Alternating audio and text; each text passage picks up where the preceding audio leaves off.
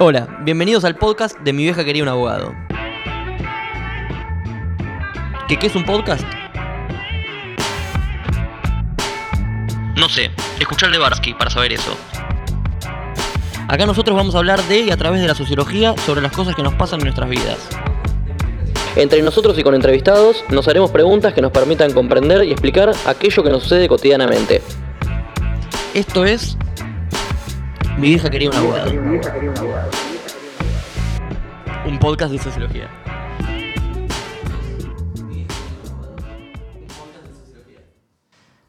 Bueno, buenos días, buenas tardes, buenas noches. Mi nombre es Federico Rudestein y acá tengo a tres integrantes de la banda del título en trámite. Eh, estoy con Manuela Lemos Peña, como siempre. Bueno, ¿Qué Manu, tal. Rudy? Un placer de nuevo. Ah, el placer es, es mío y también de Fran y también de Rasta. Fran Cosazo Videra. Hola, ¿cómo estás, Rudy? ¿Bien? ¿Por qué pone la voz así? Me mata. bueno, me sale así, boludo, no sé. Muy bien, te volvés solemne en el podcast. ¿Viste? Muy bien. Y tenemos a un integrante más, nuevo, no, nuevo no, nuevo en el podcast nada más. Juan Martín Carabeta, alias el Rasta. ¿Cómo va, Rastita? ¿Qué tal? ¿Cómo andan? Juan también, sí. Juan Martín. ¿no? Nuestro, Eh. nuestro eh, CM es Community Manager, CM, nuestro CM profesional. Hoy vamos a estar hablando un poco de lo que fue en el último tiempo un tema muy en boga. Eh, se dice que la película más taquillera de los últimos tiempos, que es El Joker, El Guasón. Se habló mucho de la actuación, se habló mucho de la iluminación, se habló mucho de- del contenido de la película y pensamos un poco que si nosotros queremos abordar distintas cosas de la vida cotidiana a partir de las herramientas que nos da la sociología, este era un muy buen ejemplo para empezar a introducir esos temas, un poco porque trata eh, cuestiones muy fundamentales como la sociedad, eh, como los referentes en la misma y como eh, las formas de representación eh, que hay eh, en los distintos grupos sociales, pero también porque nos parece que tiene que ver mucho eh, con una cuestión más contextual. eh, y que implica que cada, cada contexto tenga sus producciones culturales y cómo estas son reflejos, pero al mismo tiempo tienen cierto carácter transformador, si se quiere. Es un poco eso lo que vamos a discutir hoy. ¿Te gustó la película? No. No, ¿Habías no visto las otras dos mucho, películas? Las otras dos películas que. de- Había visto El Caballero de la Noche en la tele, nunca fui mucho de, de ser fan de, de- de las pelis de cómics ni de superhéroes, la verdad. Era más de Spider-Man que de Batman. Fran, ¿vos las viste? Eh, yo vi todas, todas, es fanático de Batman. Eh, ahí no sé si la más taquillera del año fue. No, no, ¿Este año no fue la, la de Marvel? ¿O no?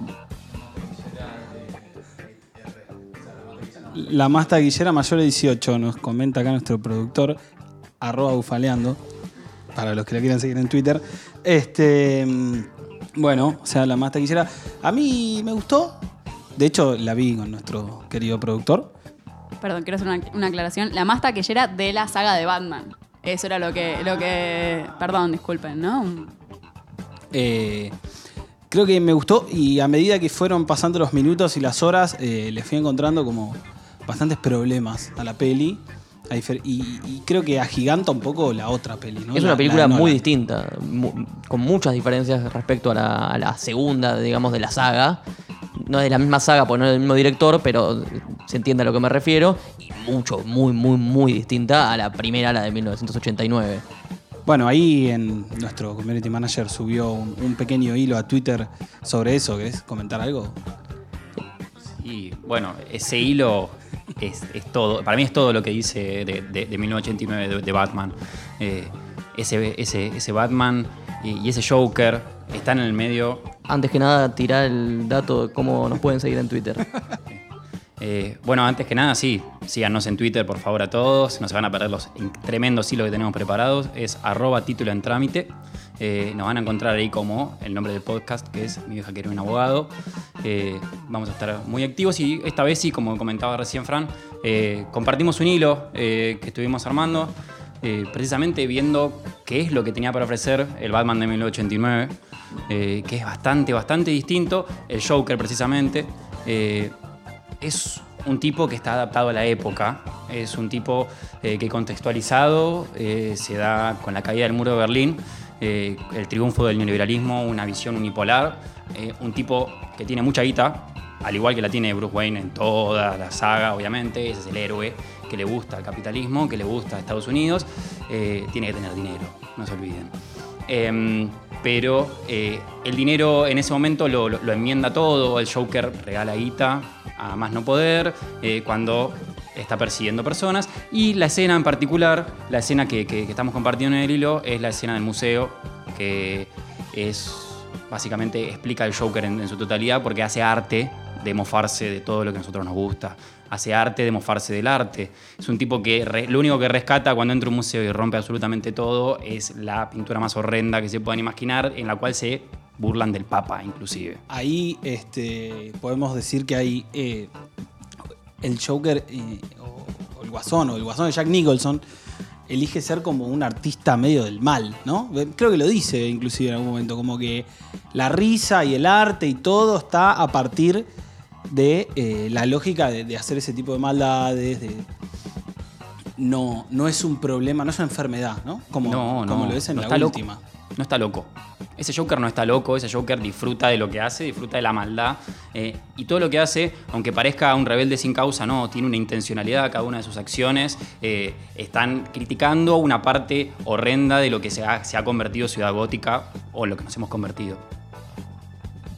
Eh, ¿Te parece, o bueno, les parece a todos? Yo, es una de- las dudas que me surgían cuando vi la película.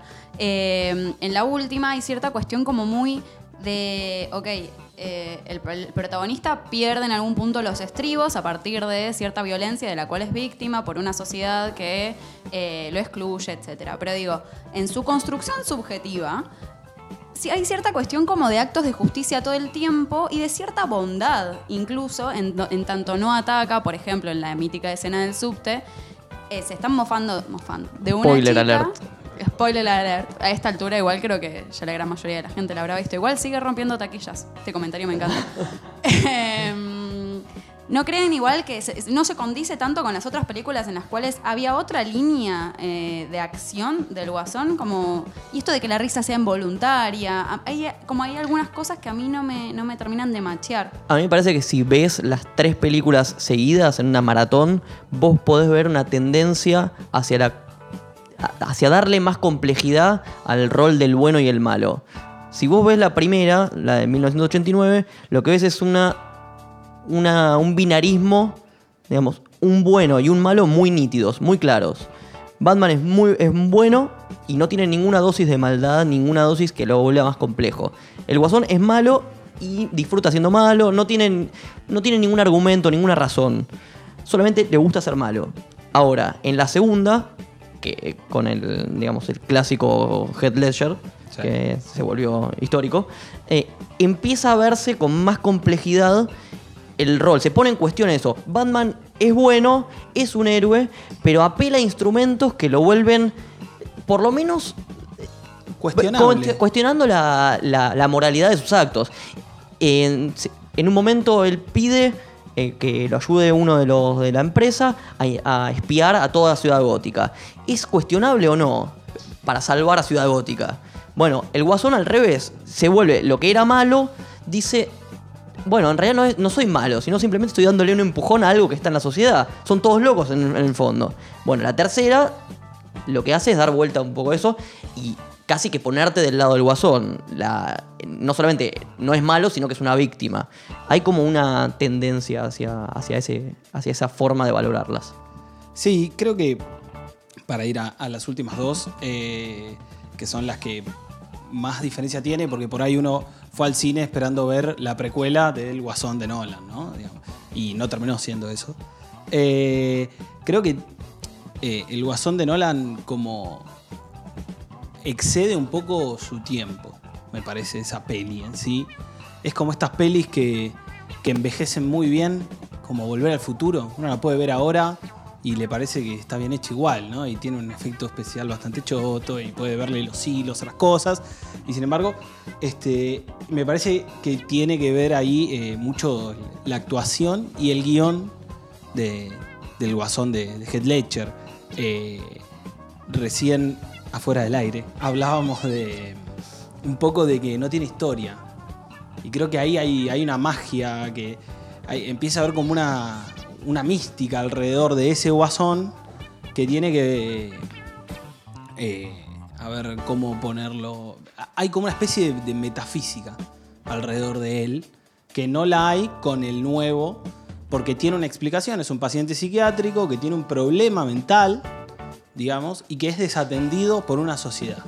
Tres detalles, en realidad. No tiene nombre en esa segunda película, en las otras dos sí tiene nombre, y no se lo ve en ningún momento sin el maquillaje. O eh, sin la pintura en la cara. Eh, en, las, o- en las otras en la- dos, en la de Tim Burton, la cara le queda así. claro. De hecho, mo- a- a- para los fanáticos de Los Simpsons, eh, Krusty el payaso está inspirado en ese guasón. Krusty tiene la cara de ese color, blanco. De hecho, en el capítulo que... Le comento un poquito, para, para los fanáticos nomás. En el capítulo que, que Krusty finge su muerte, se tiene que pintar la cara de amarillo. Porque originalmente, cuando se mete al mar, se le sale. Y en el capítulo que eh, sale de que lo quieren matar los mafiosos y que Homero es Krusty, este, se, para- se hace la misma escena esta de eh, la de Jack Nicholson cuando, ¿cómo se llama? Cuando lo descubren Cuando la rompe el espejo. Exactamente. Cuando rompe el espejo y está el chiste de las tetas, entonces 10 años más joven con esos senos. Este, pero bueno, ya no sé a dónde quería ir con esto. ¿no? A mí lo que me, volviendo un poco para atrás, uno de los temas que señaló Manu es el lugar de los excluidos en la sociedad, en la sociedad de la primera película, de la segunda y la tercera. Eh, si es que cómo representan la existencia de una sociedad y cómo funciona la sociedad eh, contra o con esos, esas personas que no terminan de entrar en el, en el orden social. Sí, un poco en la última me parece que no es que no termina de entrar, sino que pende de un hilo hasta que ese hilo se corta, digamos. O sea, la institucionalidad que él lo contenía, que, te- que, em, es eh, cierta cuestión de un servicio social eh, vinculado a la salud mental. Que de hecho en la película se hace mención, él dice en un punto como, che, esto es un poco insuficiente, vengo una hora por semana a solo hablar, me parece que vos no me estás escuchando. O sea, incluso a pesar de eso es un vínculo pequeño con un Estado que de alguna forma logra contener a este individuo, que cuando eso deja de existir y además el trabajo, que es otra de las, de las dimensiones en las cuales él está incluido, lo pierde, lo echan, queda de pronto como a la deriva y pierde en este punto como esta cuestión de la solidaridad hacia con el resto también. Me parece como que ese momento en el cual él termina siendo excluido de ese todo social es donde él pierde también la empatía por los demás que parecen no demostrarla para con él, me parece un poco, ¿no?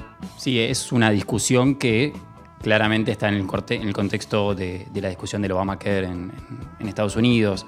No me parece eh, poco intencionada esa, es- esa situación que vive, eh, que vive eh, Fleck, si no me equivoco, porque todavía no es el Joker. Hay una ya hace años que están peleando, que Trump está peleando por, por dar de baja un sistema social que lo único que hace es darle a, no sé, 20 millones de personas, un número gigante, la única posibilidad de acceder a la salud, y eso no, no- no es casualidad que suceda ah, así, así como así en, en- en- en la peli.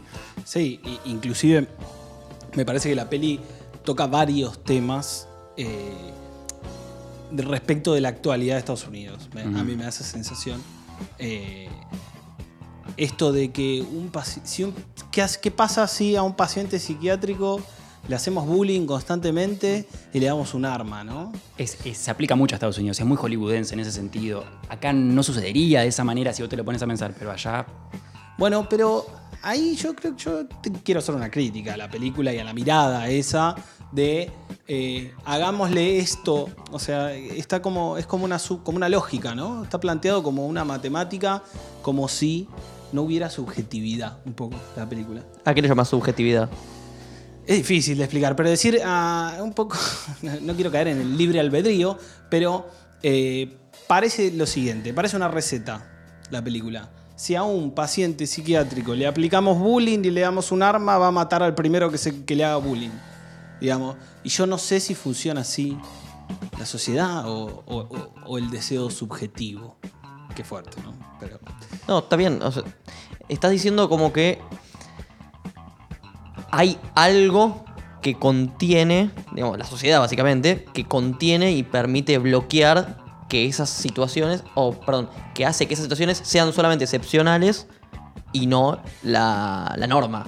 Bueno, estamos como ante la tensión histórica, me parece, de la sociología de sujeto-objeto, ¿no? O, dicho de otra manera, Sujeto, estructura. Este, pero creo que la peli plantea todo de una manera muy estructuralista, muy si, si esto no funciona así, eh, o porque esto funciona de esta manera, suceden estas cosas, y le deja poca libertad a la subjetividad, es decir, eh, como una especie de un sujeto muy dopado culturalmente hablando, muy poco libre. No, yo quería hacerte una pregunta, si querés explicarnos qué es el estructuralismo en pocas palabras para, para que esto quede un poco más claro. Yo diría que lo podemos charlar, ¿no? Porque somos cuatro sociólogos acá. Nadie, no se hagan lo obvio. Este, creo que cuando hablamos de estructura, eh, hablamos de un montón de cosas. Este, tal vez lo, lo que está condensado en una sociedad a partir de la historia misma de una sociedad, ¿no? De los actos sociales, es decir, los actos de cara a los demás y en función de los demás a través las instituciones, bueno, lo que decíamos originalmente, es mucho más profundo que eso, pero eh, a priori o en pequeñas palabras, creo que va por ahí. Sí, aquellas cosas que, que se han cristalizado, que nos sobreponen, sobreponen al tiempo, si nos sobrepasan a nosotros, nos delimitan, eh, nos dicen qué es lo que está bien, qué es lo que se puede hacer, qué es lo que es aceptado por los demás, que nos condicionan. Eh, eso, eso es parte de la estructura. Y la palabra dice mucho, es, esa cosa, es eso que, nos contiene y que nos dice qué es lo que- cómo no se cae el edificio social sobre nosotros. Eso precisamente es la estructura, todo lo que se estaban imaginando. Eh, sí, bueno, eso tiene que ver un poco con las posibilidades de, de explicar la estructura social, por ejemplo, a partir de- del marxismo o de la teoría social de Marx, eh, vinculada a las clases sociales. Hay un poco de las clases sociales o de la lucha de, entre clases, sobre todo en la última película. Eh, la, la cuestión de que la sociedad se divide en, en dos, eh, Ricos entre pobres. empresarios, bueno, en este caso se, se ve un poco más de ese lado, como empresarios y pobres o marginales, eh, y cómo se puede contener mediante las instituciones, digamos, la superestructura, que es lo que llama Marx, eh, aquello que la estructura, digamos, la economía, el trabajo, no puede, la sociedad, sí, la sociedad civil no puede darle posibilidades de vida. Sí, sí. Obviamente mediada una banalización hollywoodense, porque hay, hay muy claramente un odio hacia los ricos, que es como se le presenta probablemente a las personas que tienen el dinero, eh, y todas aquellas ovejas que no, pudi- no pudieron hacer nada, como dice el papá de Bruce Wayne. Eh, y esos payasos que no pudieron hacer nada y terminan, bueno, termina generando una reacción social inevitable. Y cómo, nada, eh, una, una figura política, una figura pública eh, que mueve los hilos precisamente de estas estructuras, que son los encargados de eh, legislar, los encargados de, de- de- de declarar y sentar precedente, como también puede ser la justicia, pueden desatar un- una furia social que se expande en, en toda Ciudad Gótica, que es parecido a lo que estuvo sucediendo en- en América Latina, como una chispa encienden situaciones inesperadas. Sí, sí, creo que ahí me despertaba un par de cosas. Creo que esta última película es mucho más, o sea, va- vamos a poner Marx y Durkheim. Y me parece que la de Nolan es mucho más Weber. Este, ¿Por qué? Marx un poco lo estuvimos viendo. ¿Por qué Durkheim y por qué Weber? Y yo diría que Durkheim, bueno, porque también Durkheim habla de estructura social, ¿no? Este, de hecho, Durkheim lo ve un poco desde otro lugar, no lo ve tanto como lucha de clases, sino que lo ve mucho más como una sociedad eh, secularizada que empieza a perder valores, ¿no?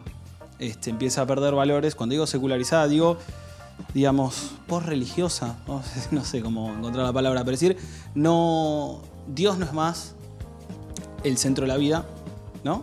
Este, y la religión en algún punto, en las primeras sociedades, no en las sociedades modernas del siglo XX, siglo XXI, pero la religión ordenaba la vida social, en algún punto, con sus ritos, con sus tótems, este, con su veneración, había un orden social a partir de la religiosidad. Esto cae a partir del siglo XX, siglo XIX, XX y XXI, y eso empieza a aflojar un poco lo que es el lazo social. Si no estamos todos adorando a Dios, ¿a quién vamos a adorar? Bueno, entonces, a partir de la división del trabajo, empiezan a evolucionar algunas cosas.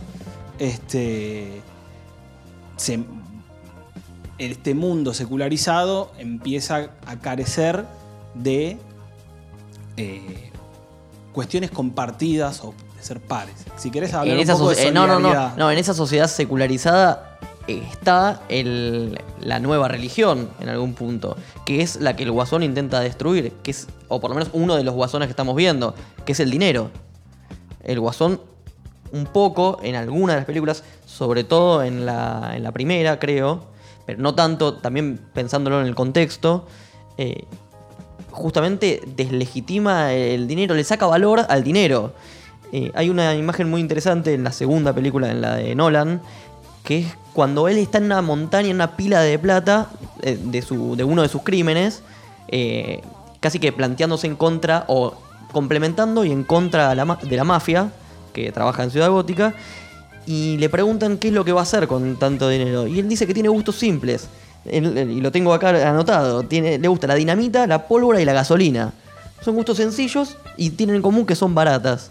Y no solamente eso, sino que quema su parte de la, plata, no le importa, no le interesa, y se empecina en criticar a lo- a los, mafiosos y dice que Ciudad Gótica tiene malos criminales. Necesita un- necesitan un criminal mejor y que él se los va a dar. Entonces, que lo único que le interesa es demostrar que todo puede arder. Y de- dentro de eso, incluyendo el dinero, le saca totalmente el valor a la, a la plata. Él va por otra cosa, va por una filosofía. Él quiere demostrar que todos pueden volverse locos. Que en el fondo lo que hay es. Si no hay. Si no hay solidaridad o algo así como lo que vos estabas planteando, Fran, de, de si no hay lazo social, si no hay nada que nos una, lo que hay es un estado de naturaleza. Es acá se van a matar todos entre todos.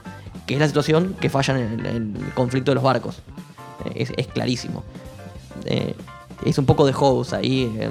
House y el estado de naturaleza está presente en toda la película.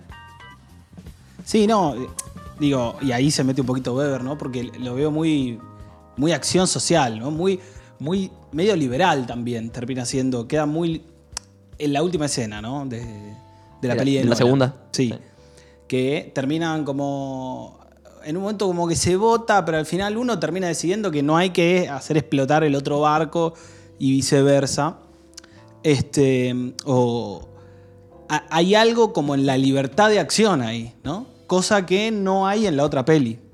Sí, bueno, un poco vos hablabas de esto al principio, como que hay mucho más una línea subjetivista en la segunda peli, en tanto esto que planteaba Rudy eh, en, un momento, cuando prende fuego esa plata, digo, hay cierta libertad de acción, efectivamente, como, bueno, en algún punto cierta acción subjetiva que no responde necesariamente a eh, un hecho social coercitivo, como si podíamos ver más en Durkheim, digamos, no es externo, no es ajeno.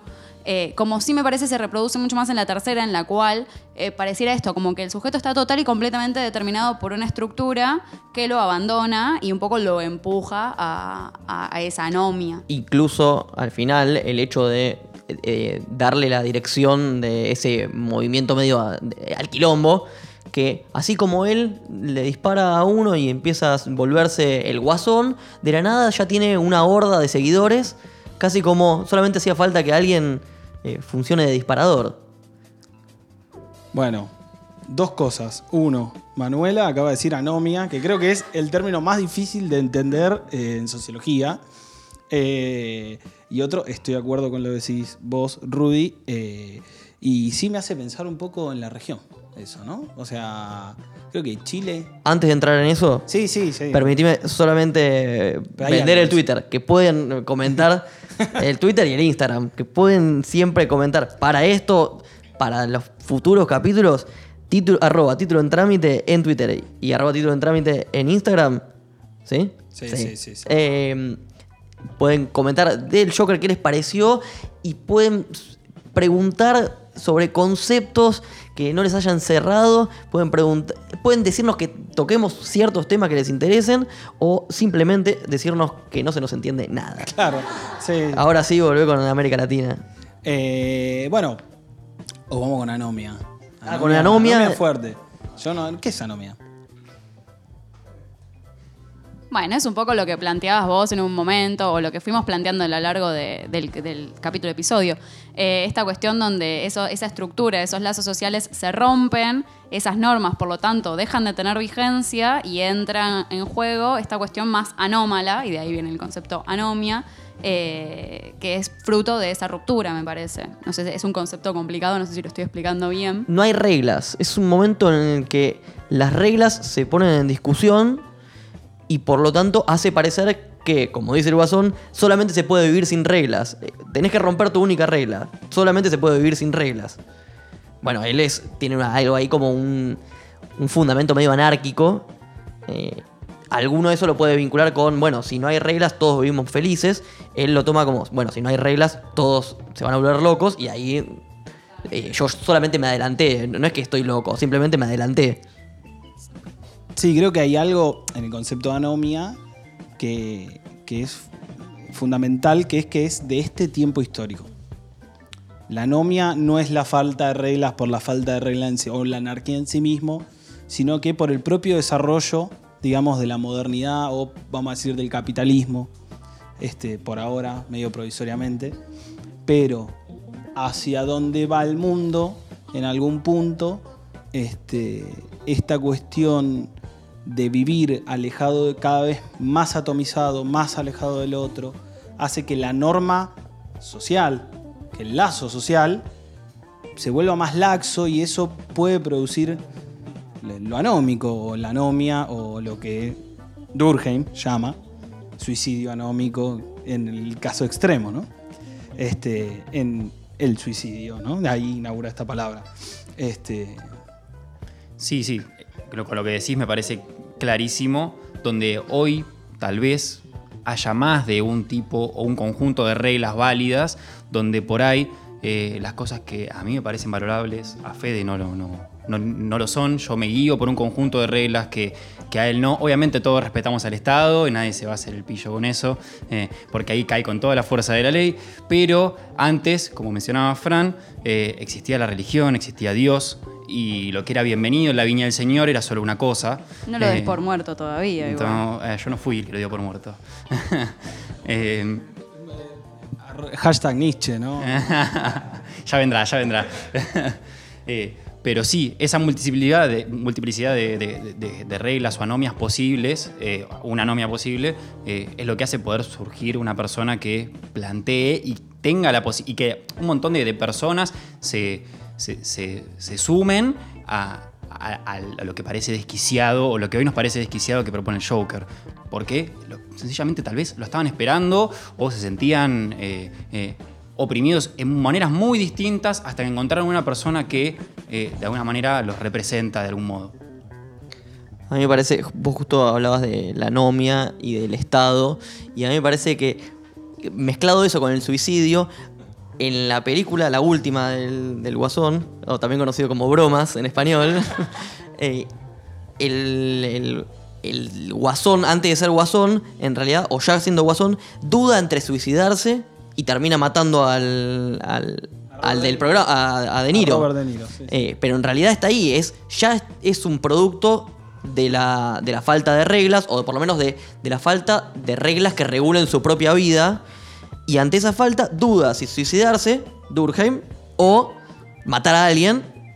Pongámosle otro autor, digamos, es una, es una respuesta más reaccionaria ante esa sociedad que lo excluye. Sí. Eso por un, la- por un lado. Y ahora, te cierro con esto, parece intratables, eh, que es la, la parte de eh, cómo el Estado, que supuestamente es el garante de, esa, de, esa regla- de esas normas, como en la tercera y también en la segunda, es incapaz de darle esa garantía y pierde la posibilidad de, o pierde la capacidad de imponer una legalidad, una justicia y por lo tanto también una moralidad de esto hay que respetarlo porque es bueno para todos y esto es malo, por lo tanto hay que condenarlo todos. Bueno, sí, yo hablando de Durkheim, ¿no? Recién me acordaba de un concepto que es efervescencia social. Me parece que hay algo en la última peli, eh, también como que el quilombo social, eh, este, las, las marchas, todo eso se va dando paralelamente. tienden a, a armarlo a partir de que él mata a estos tres tipos ricos, ¿no? A- a- hay una mirada ahí también de los medios, que no nos metimos con eso, pero hay como una mirada ahí de los medios, ¿no? Como, Sí, como el pasó acá con los puchos en su momento, ah, eh, ah, como le pasó a los rugbyer en todo.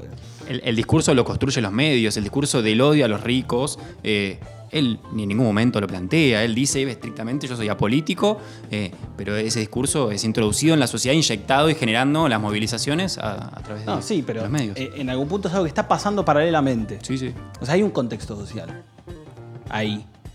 Y cuando él le dispara a, a nuestro querido Robert De Niro, eh, en teoría, yo entiendo en la peli, se desata una movilización muy grande en la calle. Y en esa movilización se pierde también la norma social o la regla social. Y eso es lo que Durkheim llama efervescencia social. En ese momento todo se vuelve vandálico, la gente sale a robar, eh, el famoso saqueo, digamos, ¿no? Y después, él termina, o sea, la institucionalidad vuelve. Él termina internado. Él se lo llevan, no es que todo cae en una anarquía constante, sino que la peli tiene un, un momento de efervescencia ahí, y después eso cae en él terminando internado en el Arkham Asylum, y ahí hay muchos cómics que pueden hacer, usar para hacer la película 2, no sé, ¿no? Ahí él, un poco en, la escena de- del descontrol de Ciudad Gótica, él se monta sobre la sociedad eh, completamente chocada en una esquina, una sociedad que choca en una esquina donde hay una ambulancia y un patrullero que chocan. Las autoridades estatales chocan en una esquina alrededor de una horda descontrolada de gente y él se erige, lo acuestan ahí arriba y se erige como la nueva norma, la nueva ley, la está haciendo el Joker sin quererlo, eh, pero al mismo tiempo es la figura que se sirve de esa efervescencia colectiva, eh, porque los personalismos van muy bien con eso también. eh, y Sí, ahí como lo que, acotando lo que decía el Rasta, este, o Juan, porque nosotros en ya te sacaste la Rasta. más. Eh, él también, eh, el Bromas, no, se pinta la cara o usa la máscara que usa la gente antes, ¿no? Sí, es. En eh, realidad él era payaso, digamos, y él adopta esa... La gente empieza a ponerse esa máscara después del hecho delictivo y el asesinato de estos dos tipos en el subte, que pasa a ser como una de las noticias más emblemáticas y a partir, hecho a partir del cual empieza a haber cierta adhesión y las marchas empiezan a adoptar esta, esta fisionomía o este rasgo de cara de payaso eh, con ciertas máscaras que son como los eh, símbolos a partir de los cuales ellos se reconocen en esta actitud contestataria, si se quiere. Porque se empieza a vender un poco como, bueno, como cierto hecho heroico o se empieza como a, dar esta discusión acerca de si, bueno, es un crimen, pero... Porque estos dos tipos que matan son dos eh, empresarios levemente reconocidos, digo, como no solo mata dos, dos tipos, sino que es la figura de un payaso matando a dos eh, representantes de esa elite, digamos, de ese VIP. Sí. Yo creo igual que no son empresarios, sino creo que son empleados de la empresa del padre de Bruce Wayne, eh, pero, digamos, son privilegiados dentro de, la sociedad de Ciudad Gótica. Eh, es algo que no tratamos mucho, pero eh, el rol de Batman es igual de ambiguo y, y a me parece que también es muy interesante el, el rol del héroe contra esto, porque no deja de ser una película de acción, de superhéroe, entonces tiene que tener el lugar del el héroe contra el, el malvado guasón. Eh, como el, garante último, en última instancia, el salvador de, Cuando la sociedad no puede, hay alguien que lo salva. Y alguien que no duda en apelar a los peores métodos. Incluso espiar o aterrar en la oscuridad. Hay algo ahí como de... El garante del orden medio... Casi algo fascista, ¿no? Bueno, por algo se llama El Caballero de la Noche, ¿no? Y, y él termina, ¿no? La peli bien Hollywood, pero cierra él siendo el Caballero de la Noche, no el héroe. Él es el que se come todas las contradicciones. o sea, a él van todos los problemas. La segunda película. Sí. A Batman van. El Caballero de la Noche en realidad sería Harvey Dent. Claro. El, el el- perdón, el guasón, el, el comisario, el comisario, el comisionado Gordon dice que hay que perseguirlo en ese arreglo final en la segunda película, Claro. que hay que perseguirlo y él dice, pero yo, a mí me pueden perseguir porque yo no soy un héroe. Yo me puedo bancar que me, me persigan. Porque yo voy a hacer lo que necesita Ciudad Gótica que sea. Ahí hay una... Yo lo pensé, lo asocié con una- un verso de la Biblia A ver. que es yo seré el que seré, que es algo, no me acuerdo bien en qué parte de la Biblia se menciona, pero habla de que estoy por encima del, del bien y del mal, yo puedo hacer lo que, lo que sea necesario. Y eso, por eso es potencialmente heroico y potencialmente peligroso. Bueno, claro. eh, por Porque no hay regla que a mí me, me, eh, me tenga que sostener. Es Yo- una especie de leviatán, ¿no? Está por, por afuera de la regla. Bueno, pero también eh, en algún punto podemos discutir quién hace las reglas, ¿no? También, por lo menos la legalidad. Bueno, sí. No, no, lo que iba a plantearles es, ¿ustedes conocen el, el término de saturación teórica? Sí. Bueno, en, en metodología de las ciencias sociales hay un concepto que es de saturación teórica. ¿Qué sería saturación teórica?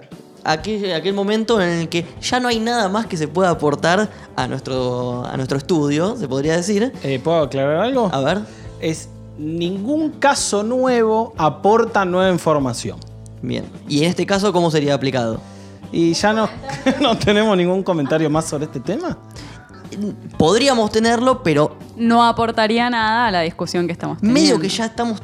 Hemos tocado un poco todos los temas y encima lo hemos podido relacionar con conceptos de, la sociología como norma. eh, hemos metido clases sociales ahí como loco. Hemos metido mm, la representación, los excluidos.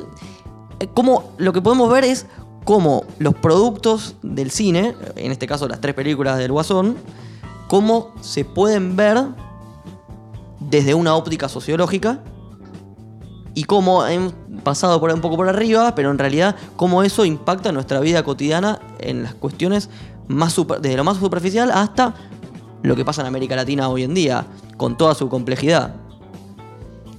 ¿Coinciden? ¿No? ¿Fue demasiado ambicioso? Fue un poco ambicioso. Eh, yo en realidad lo que pensaba era como un poco lo que, lo que decíamos al principio, pero como son productos culturales de determinado contexto, entonces nosotros ahora cuando lo leemos, lo leemos un poco a la luz de un poco lo que decía Juan, eh, cómo es una película anti- antitrumpista, antitrumpista, eh, la última del Joker, o bueno, cómo, cómo reproducen de alguna forma ciertas cuestiones que están muy en boga en el todo social en ese momento, pero además hay cierta discusión al respecto, no sé si estamos capacitados para darla, pero cómo estos productos culturales también generan en la sociedad en la cual se están produciendo determinadas situaciones. No sé si ustedes vieron que en los cines en Estados Unidos y no sé qué otros países había como ciertas precauciones para ver la película porque había como cierto temor a que desatara la- una, una ola de violencia, digamos. Eso es un poco lo que vos decías me hizo acordar un poco a eso. Creo que no ibas al tema, pero, pero bueno, esto es interpretación también. En, en Estados Unidos están constantemente conteniendo cualquier tipo de situación porque